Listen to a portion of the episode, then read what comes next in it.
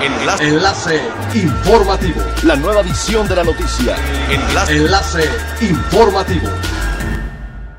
Buen día, les saluda Jocelyn Martínez. Este es el segundo resumen de las noticias más importantes que acontecen este 17 de julio del 2020 a través de enlace informativo de frecuencia elemental. El sector turístico vive una situación sin precedentes debido a la pandemia de COVID-19 y aunque la recuperación será lenta, es importante la implementación de herramientas digitales que ayuden a mejorar las ventas y sean un instrumento para los profesionales del turismo. Como apoyo para estas implementaciones, Interamerican Network, la agencia de comunicación y marketing especializada en turismo, Brisa Maya, presidenta de la Confederación Femenina de Turismo, junto con la plataforma Salvemos al Turismo y Ricardo Alemán de la agencia Comunícalo, presentaron el webinar Herramientas Digitales para Vender Destinos. Miguel Ángel Lemus, presidente de la Asociación Mexicana de Profesionales Inmobiliarios de Quintana Roo, dio a conocer que el organismo a su cargo creó una plataforma online para promover todos los inmuebles que se encuentran en venta o en renta en la entidad. Explicó que esta plataforma, que puede ser equiparable a la de Viva Anuncios, sirve para que todos los profesionales inmobiliarios matriculados puedan subir sus ventas o rentas a fin de promover a la entidad mencionó que en la página amplicancun.com lo pueden encontrar y reiteró que Quintana Roo tiene una ley inmobiliaria desde 2014 que obliga a los prestadores inmobiliarios a capacitarse y matricularse ante el gobierno estatal.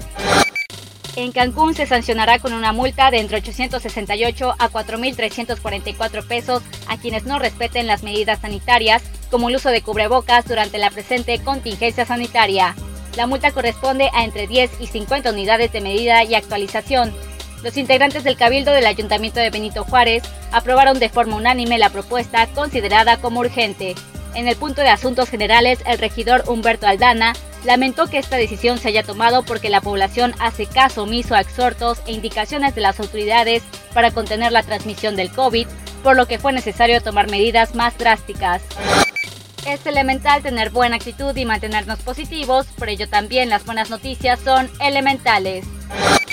Lego lanza un set en versión de Nintendo NES dedicado a Super Mario con más de 2.000 piezas que saldrá a la venta hasta agosto y tendrá un costo de casi 250 dólares. El set cuenta con la consola y un pequeño televisor armable interactivo con el que se podrá simular estar jugando el icónico videojuego con ayuda de una palanca a un costado de la mini TV. Con esto permiten disfrutar de la nostalgia, recreando una de las consolas más creídas de todos los tiempos para que puedan ver al Super Mario desde su infancia una vez más e incluso compartir la experiencia de los juegos en la década de los 80 con sus propios hijos. Siga pendiente de las noticias más relevantes en nuestra próxima cápsula informativa.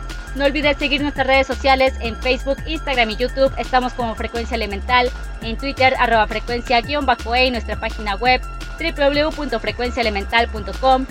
Se despide Jocelyn Martínez y no olvide que es elemental estar bien informado. Enlace. Enlace informativo. La nueva edición de la noticia. Enlace. Enlace informativo. Es elemental que te conectes a nuestra frecuencia a través de www.frecuenciaelemental.com. Frecuencia elemental. El cambio eres tú.